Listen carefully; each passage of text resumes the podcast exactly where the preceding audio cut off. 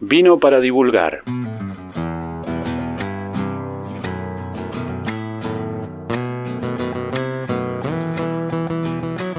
Mi nombre es Facundo Nani y según las categorías que maneja la academia resulto ser un joven investigador o young researcher en inglés. Tengo 41 años, hijo y familia y aun cuando terminé mis estudios de grado y posgrado en historia, sigo aprendiendo cada día con la calidez de mis primeras lecturas. Me siento un joven adulto, aunque no abandoné algunos vicios juveniles como ir en buena compañía a ver una banda de rock o dibujar con un palito en la arena ante la mirada tierna del más chico de los míos y la mirada desafiante de mi hija mayor. Es que el papá se sienta en la compu estresado a veces o arranca el auto un tanto distraído pero ciertamente desenchufa todos sus quehaceres cuando lo más urgente es el abrazo.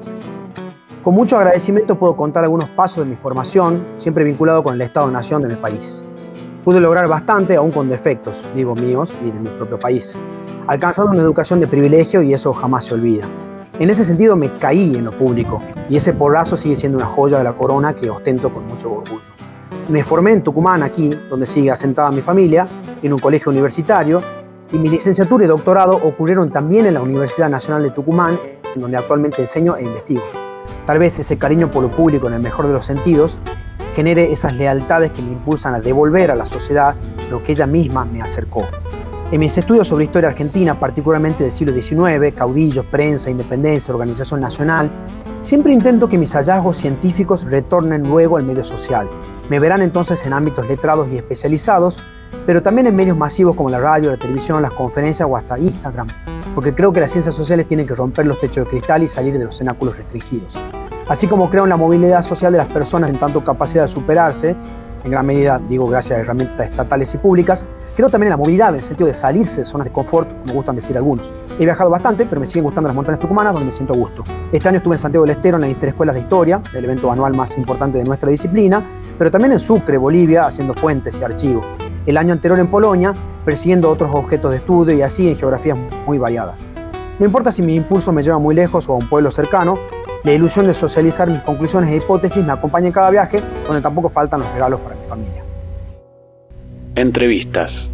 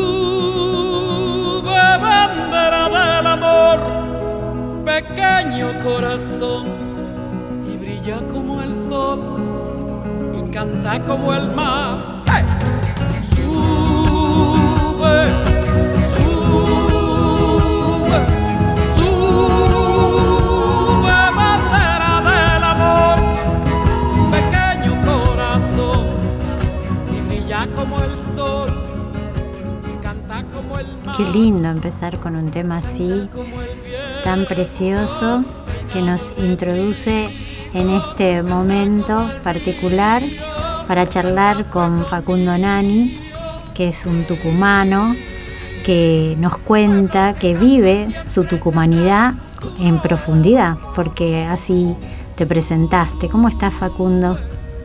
Hola Marisa, un gusto. Eh, no es la primera vez que hacemos actividades culturales con vos, así que te agradezco esta invitación. Bueno, este, me gusta mucho introducirnos en este tema y, haberte escuchado hablar, porque vos sos un especialista en el siglo XIX, particularmente, como vos decís, hemos hecho algunas charlas anteriores hablando eh, de una figura en especial, de la figura de Belgrano.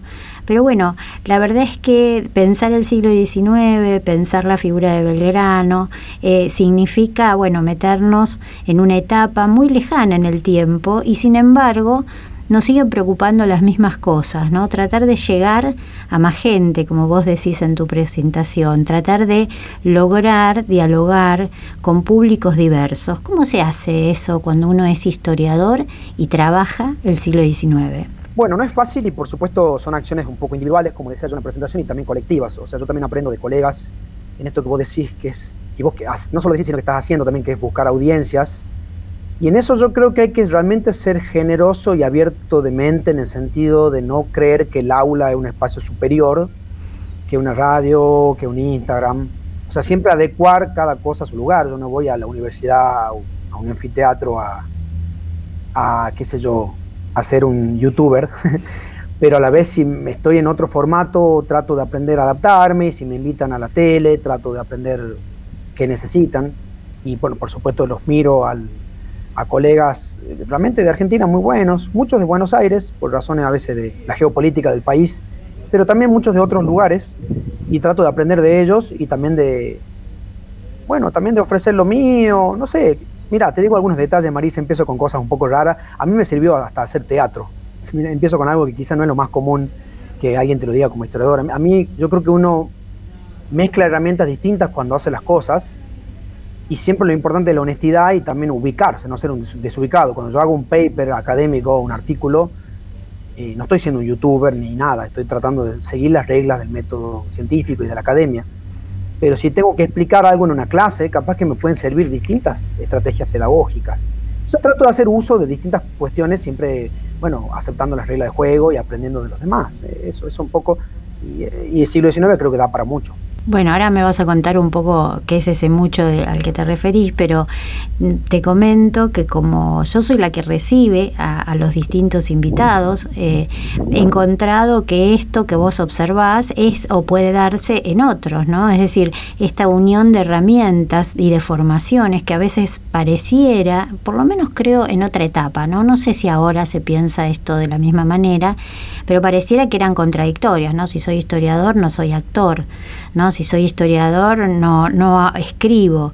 Y por ahí encontramos cada vez más que hay una especie de conjunción de actividades, de reunión de actividades de lo que uno es. Uno es todas esas cosas y las aprovecha en la medida que puede en los distintos espacios. Contanos ese siglo XIX, a ver cómo podríamos hacer para pensarlo en el mundo de la divulgación. ¿Qué cosas encontraste vos? Yo sé que además trabajás cosas muy especiales, muy particulares, como por ejemplo la prensa o la misma figura de Belgrano, ¿no? Eh, contanos alguna cosa que nos permita imaginar un proyecto o inspirar un proyecto con ese, ese mundo, ese momento, ese tiempo. Mira, a mí lo que me cambió mucho en mi formación fue trabajar en la Casa Histórica, ¿no? en este lugar, uno de los lugares más visitados del país y con mucha emotividad, ¿no? Es, realmente un lugar que genera ver el Salón de la Jura, el lugar donde se declaró la independencia, con respirar aire patriótico, sin decir que todas las cosas patrióticas sean buenas y sin exagerar con el discurso nacionalista, digamos. Pero a mí me ayudó mucho porque vos podías hablar de Belgrano, de Juana Zurduy, de Francisca Bazán de Laguna, la dueña de esta casa tucumana, y vos encontrabas un gran entusiasmo, digamos, popular, de, los distintos sectores y paisajes sociales que uno ve en la casa histórica, de la clase alta argentina, eh, escuelas, sectores trabajadores. Y yo encontraba, y mis colegas también, que, bueno, que había un interés genuino, pero que lo importante era no vender tampoco una historia de cartón, no, eh, bueno, las, viejas cuestiones que también que muchos historiadores nos han enseñado, ¿no? No ser anacrónico, no decir que todo era más fácil, ni que los héroes eran de bronce, ni que eran mejores que ahora. Entonces, volviendo a Belgrano, vos me preguntabas y otros, bueno, ver las disyuntivas, las alternativas, los conflictos, porque es interesante contar las cosas increíbles de Belgrano, pero también es importante saber que Belgrano, ponerle en Tucumán, cuando viene 1812, que es la famosa batalla de Tucumán, o directamente cuando es una especie de vecino de San Miguel de Tucumán, porque vive aquí, y digo aquí porque yo estoy hablando desde Tucumán, vive entre 1816 y 1819, casi muere en Tucumán, y tenía adherentes, gente que creía en alguna de sus ideas, pero otras eran muy discutidas, el proyecto de monarquía incaica, o algunos que lo asociaban a él con el poder central, con el lugar de Buenos Aires en el proceso revolucionario. Entonces ahí vos te, acercás a la complejidad de lo real, es decir, evitas el camino de simplificación. yo creo que la divulgación es, increíble, una herramienta muy poderosa y para eso puede usar imágenes, recursos. Somos de la generación que vio Canal Encuentro y, y Samba, digamos, el espectacular programa, entre otros, eh, eh, trabajado por Gabriel Di Meglio, para mí uno de los mejores que tenemos. Y, de, de, ahí para acá y muchos otros ejemplos, uno, uno se dio cuenta que la historia es muy poderosa pero siempre, digamos, bajo el compromiso de ser muy riguroso, como lo, era el programa de, de, Samba y muchos otros soportes, ¿no? Y por supuesto muchos otros colegas que hacen algunos formatos más rígidos, como hacer un artículo, una clase. Yo mismo hago esos formatos más, formatos más rígidos, por llamarlo así. Pero el siglo XIX genera mucho interés porque son los hombres y heroínas y es también el pueblo. Ahora el problema es no idealizar, no decir que siempre los héroes tienen razón, no decir que siempre para Belgrano fue todo fácil, no decir que siempre la gente le creyó a Belgrano, lo apoyó, porque a veces querían, de hecho en Tucumán lo arrestaron, estuvo, eh, como te digo, casi muere acá, algunos medio que lo maltrataron, y, y, sobre todo hacer preguntas, Marisa, ¿qué era el ejército auxiliar del Perú? ¿Cómo eran sus generales? Bueno, en este caso que estamos hablando con Belgrano, ¿cuáles eran las distintas etapas, los distintos Belgranos? ¿Qué era el Congreso de Tucumán?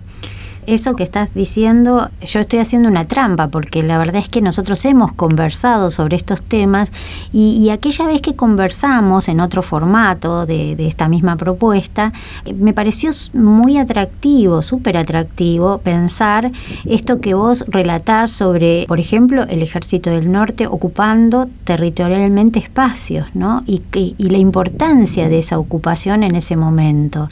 Entonces, como revisar una historia que pasa por alto esa información, por lo menos a, los porteños, ¿no? Es decir, no, nos, cuesta imaginar ese momento en el cual un, ejército, una formación militar se instala en una ciudad pequeñita y la transforma. Entonces, me parece que es, esos cuentos, esas historias que, que no son cuentos, que están documentadas, son una puerta de entrada para pensar una forma de relatar la historia mucho más cercana a lo que es la vida real, ¿no? Exactamente, vos lo has dicho. Yo hago una mención un poco acotada, pero gente de la Universidad de Buenos Aires, de Ravignani, qué sé yo, largo etcétera, Alejandro Morea, Noemí Goldman, Alejandro Rabinovich. Hay gente maravillosa de la cual uno aprende, con la cual uno comparte. Y bajo esa investigación y también, por supuesto, las mías, no, no me borro de la cuestión, es decir, uno ubica esto que vos decís. Imagínate que en San Miguel, es decir, San Miguel de Tucumán, la ciudad donde yo hoy vivo, fue uno de los espacios principales de, acampe, ¿no? De, digamos, del lugar donde el ejército auxiliar del Perú encontró uno de sus nichos, digamos, para vivir. Obviamente la ciudad de Salta fue otro, y después estaba el otro ejército de los Andes, muy vinculado con Cuyo. Pero este ejército del cual vos, te referías, que el ejército auxiliar del Perú, identificado sobre todo con Belgrano, que tuvo otros generales, estuvo prácticamente viviendo en San Miguel de Tucumán entre 1811, 12 y 1819, cuando se retira. Entonces, una ciudad, mira, hagamos un poco de números, de unas 4.000 personas, poquito, 4.000 almas, si vos contás solo la ciudad sin la campaña de Tucumán, tenía un, ejército que a veces tenía 2.000 personas o 3.000. O sea, cada dos tucumanos había un soldado, eh, un oficial. Entonces, todo cambia ahí. Campamentos, hospitales de guerra, fábrica de fusiles, sectores trabajadores, gauchos, este, esclavos trabajando para para una revolución. Entonces es como si, si la élite revolucionaria, que era en gran medida porteña, se hubiese como apropiado de una ciudad, de San Miguel de Tucumán, y digo porque vos podías encontrar San Miguel de Tucumán en un mismo año a Manuel Belgrano, a San Martín, de hecho hasta 1814, a Manuel Dorrego, a gente de Buenos Aires, pero también de Uruguay, de otros lugares del mundo también, el Barón Holmer, eh, europeos, santiagueños, salteños, era una pequeña ciudad de 4.000 personas, con algunos eh, gente de más de esas 4.000 personas, justamente porque era un lugar de circulación. Y de hecho, en ese lapso temporal entre el 12 y el 19 ocurrió el Congreso de Tucumán, no por casualidad. Tucumán fue una especie de alternativa, no, no es que Tucumán iba a ser la capital ni nada, sino que Buenos Aires, sobre todo en el 16, estaba con algunos cuestionamientos, sobre todo la figura del director Alvear, que hacía necesario buscar un lugar septentrional hacia el norte. Es decir, yo con esto no estoy diciendo que Buenos Aires no sea importante, creo que estoy diciendo más bien lo opuesto, sino que la élite revolucionaria en general, que tenía mucho peso en Buenos Aires, encontró en ciertos momentos una necesidad de cierto desahogo, de cierta capacidad de buscar otros espacios, como por supuesto pasó también con Salta, con Mendoza, pero que Tucumán en particularmente fue ligado con el ejército auxiliar del Perú que vos mencionabas. Entonces, yo creo que son temas de índole nacional. Yo no me siento un historiador tucumano. Para eso conecto con eh, todos estos hallazgos eh, tan valiosos de distintos colegas. Y lo que uno encuentra es eso, que San Miguel de Tucumán en esta década revolucionaria estuvo transformado y fue un lugar clave, por eso fue el lugar de la Declaración de Independencia. Por supuesto, después el Congreso decidió hacia 1817 volver hacia Buenos Aires como quien cuidaba la revolución en su, en su numen, en su nicho más sagrado, si querés, que era Buenos Aires, que por supuesto no estaba exento de, de altos problemas. Pero esa articulación entre Buenos Aires, Salta, Potosí, de alguna manera, Córdoba, bueno, Artigas, un ida y vuelta, Mendoza, es la historia, bueno, del Río de la Plata, ¿no? Y bueno, ahí creo que Tucumán tiene mucho, mucho que decir, ¿no? Y yo como tucumano, a ver, tucumano, pero historiador argentino, bueno, trato de aportar con estas investigaciones, tanto en una clave de investigación dura, rígida, como te digo, como de divulgación, en el sentido de salir a contar eh, aquello que, puede ser valioso como, la historia de, bueno, de, digamos, del Río de la Plata, ¿no? De un periodo, sí. Vos decías, yo no me siento un historiador tucumano. A mí me parece que, desde mi perspectiva, que me interesa mucho recorrer y reconocer la mirada de estos historiadores de otras eh, provincias, que no sea eh, la, la de Buenos Aires, porque a veces veo procesos y lo veo siempre desde esta ciudad o desde este espacio ¿no? porque es la ciudad, la provincia, y quisiera poder percibir, como, como bien relatás vos, lo que significó, por ejemplo, dentro de un territorio la presencia de un ejército, cómo se vivió entre los que habitaban en ese momento, la situación social, cómo se modificó a partir de eso, a mí me parece que es eh, interesante y que los historiadores eh, tucumanos tienen para decir mucho sobre eso, como los de otras provincias de este enorme país, ¿no? Porque también es eso, ¿no? Me, gusta pensar en, en, una historia más ampliada, con muchos más relatos y discursos que los que a veces predominan, sobre todo cuando se trata de pensar eh, aspectos que involucren a la comunidad, como la divulgación. ¿no?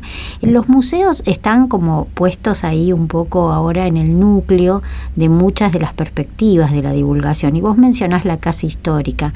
¿Cómo fue esa experiencia? ¿Qué, recepción tienen esos espacios en el periodo en que vos trabajaste, obvio? Pero ¿qué, ¿qué pasa con la gente cuando se acerca a ese mundo, a ese momento de observar, de mirar, de escuchar un relato en el mismo espacio, con las modificaciones que tiene, por supuesto, que ocurrió aquello que marcó la historia nacional? Eh, es muy fuerte por la carga emotiva que tiene, como vos decís, para mí fue una, en mi formación específica fue muy fuerte, yo estuve seis años como jefe del área de investigación, nos he encargado de muchas cuestiones museográficas, de los paneles, es un espacio, bueno, nacional, pero situado en Tucumán, justamente heredero de estas articulaciones entre Tucumán y el puerto que decíamos, ¿no? que tiene por lo menos 200 años, y que tiene la responsabilidad de que nosotros en una provincia relativamente desigual ¿verdad? y pobre como Tucumán tengamos esa responsabilidad de tener el museo, el tercer museo más visitado del país. O sea, tenemos una cantidad de gente, bueno, son miles de personas, digamos, todo el año, con un particular furor el 9 de julio y todo el mes de julio.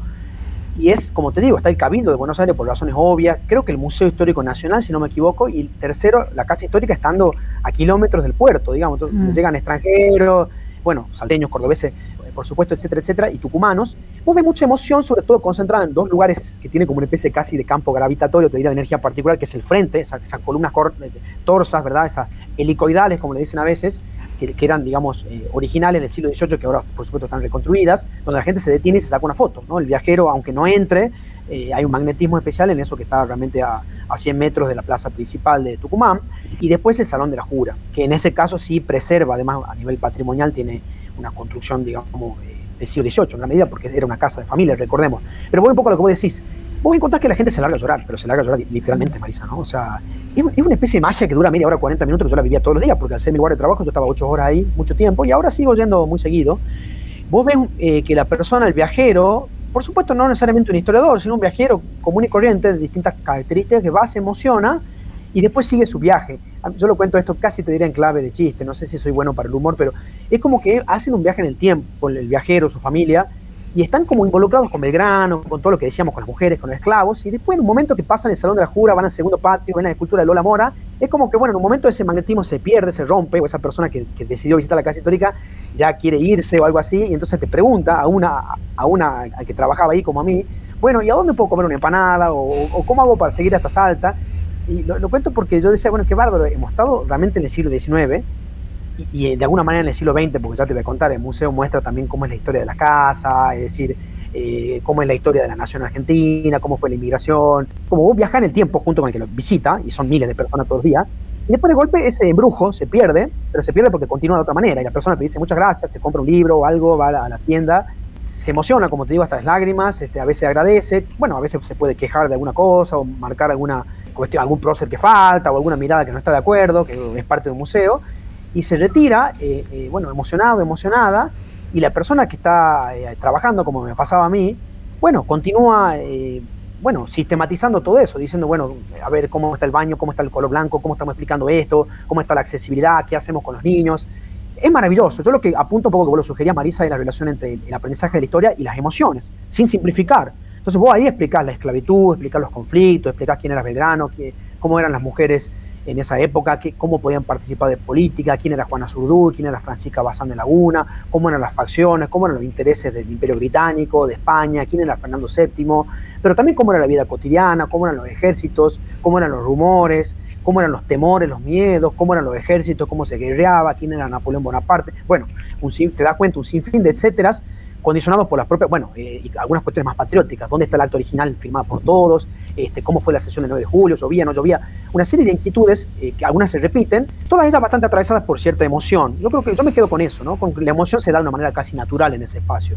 Cuando vos vas a otro espacio como un paper, eh, y digo la palabra en inglés queriendo, el artículo, a veces es más difícil recuperar esa emoción. O cuando vos estás en un anfiteatro, que me pasa todos los días, yo soy docente acá en la universidad, vos estás en un anfiteatro con 200 personas, no sé si es tan fácil a veces recuperar esa emoción y tenés que hacer un uso responsable de la misma. Pero ahí en la casa histórica la emoción se da así, va, va de suyo, va, va, acompañada, digamos, con el entorno. Vos, estás, en la, es como estás adentro de la bandera, vos estás adentro del monumento. Entonces, las sensaciones se producen solas. Vos sabés que es increíble escuchándote que pienso eh, en esta necesidad que tiene eh, la sociedad de la historia, ¿no? del pasado, de, encontrar una identidad, una raíz, de anclarla en un objeto, en un paseo, en una, en una referencia. Y nos está pasando, y a veces los historiadores no estamos eh, muy disponibles a, esa, a esa enorme corriente de, de, emoción, de energía que nos pide. ¿no? Y eh, este es el fenómeno que estamos viendo ahora mismo con la película 1985. Eh, es decir, eh, hay una, un algo que nos, nos está interpelando, una necesidad que en este siglo XXI aparece con una potencia que, de la cual deberíamos hacernos cargo. Y me parece que es un poco de lo que, que vos hablás en esa experiencia en el museo. Puedo interrumpir, mira de malvado, te digo que el siglo XX y el siglo XXI no es que el museo es solo del siglo XIX, se puede estudiar peronismo de la Casa Histórica, ¿no? O sea, la, sanción de la independencia económica en 1947, se puede estudiar la memoria reciente, qué, presidentes han visitado, cómo actúa como una caja de resonancia de distintos conflictos, qué manifestaciones hubo contra el FMI en la puerta de la Casa Histórica, es decir, lo maravilloso de un espacio de esta carga de sentido, por supuesto hay otros en el país, ¿no? Te permiten estudiar incluso el siglo XX y el pasado reciente, como vos decías, o sea, en, eso coincido completamente con vos, el historiador, historiador, el comunicador tiene que estar dispuesto a esta especie de efervescencia que, vos decías y que yo coincido con vos. Sí, eh, me parece que además hay algo de, lo situado, ¿no? Que, también es interesante pensar. Es decir, hay que hay una necesidad de que de estar en el lugar, ¿no? Como que la energía del lugar te llegue y te que te impregne y te interpele. Entonces, a partir de ahí poder pensarlo de otra manera, que es lo que la diferencia que vos hacías entre ese momento de presentación de un paper, de un artículo, de un trabajo que se dialoga entre colegas, donde la emoción no está circulando, por lo menos no está a la que nos estamos refiriendo. Tal vez circula la ansiedad, el miedo, estas cosas que, que aparecen en unas jornadas, en un congreso, entre los colegas, pero estamos hablando de otro tipo de emoción, de una emoción que es capaz de movilizar y que es la que buscamos, ¿no? Porque buscamos un compromiso, buscamos una revisión, una mirada hacia el pasado que no sea neutral, sino que sea comprometida con, esos personajes que no son o no, no fueron como este, estatuas, sino que fueron seres vivos que atravesados por conflictos absolutamente humanos. ¿no? Así que me parece que hay que hacerse un poquito más cargo y acá en este espacio eh, intentamos eh, discutir estas cosas para, para eso mismo.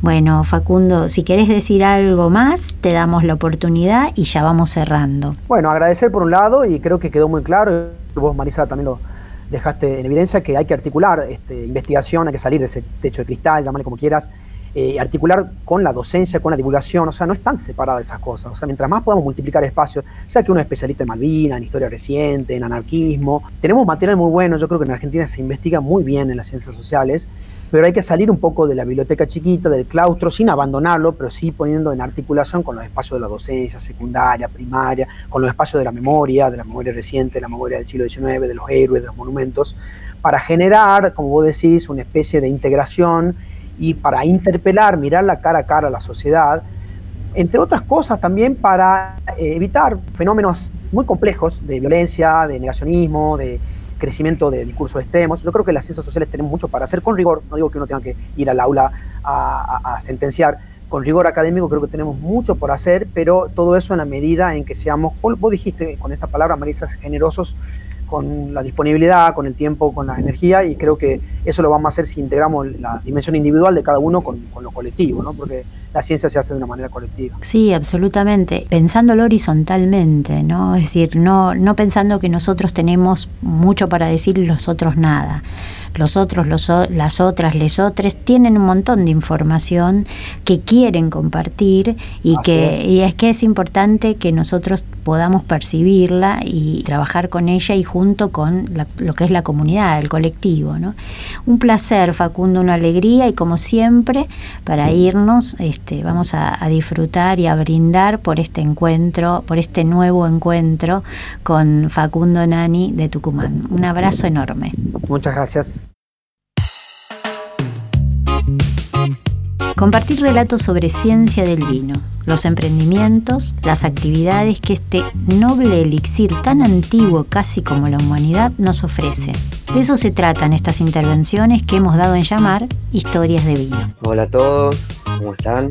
Mi nombre es Santiago, me conocen como Cooper, soy sommelier les hablo esta vez para darles a conocer e invitarlos a participar de las catas en Medrano Social Club, Avenida Medrano 718, pleno barrio de Almagro. Es un ciclo de catas distinta, súper relajado. La idea es comunicar el vino de una forma amigable, que es lo que creemos que el vino se merece, llegar a todo el público, que puedan probar etiquetas de baja circulación, es decir, de bodegas boutique, de bodegas familiares, de pequeños emprendimientos, productos con calidades increíbles que quizás no están al alcance de todos por no ser masivos y no estar en todas las góndolas. Nuestra creencia es que los mejores vinos que hay en el súper nunca están.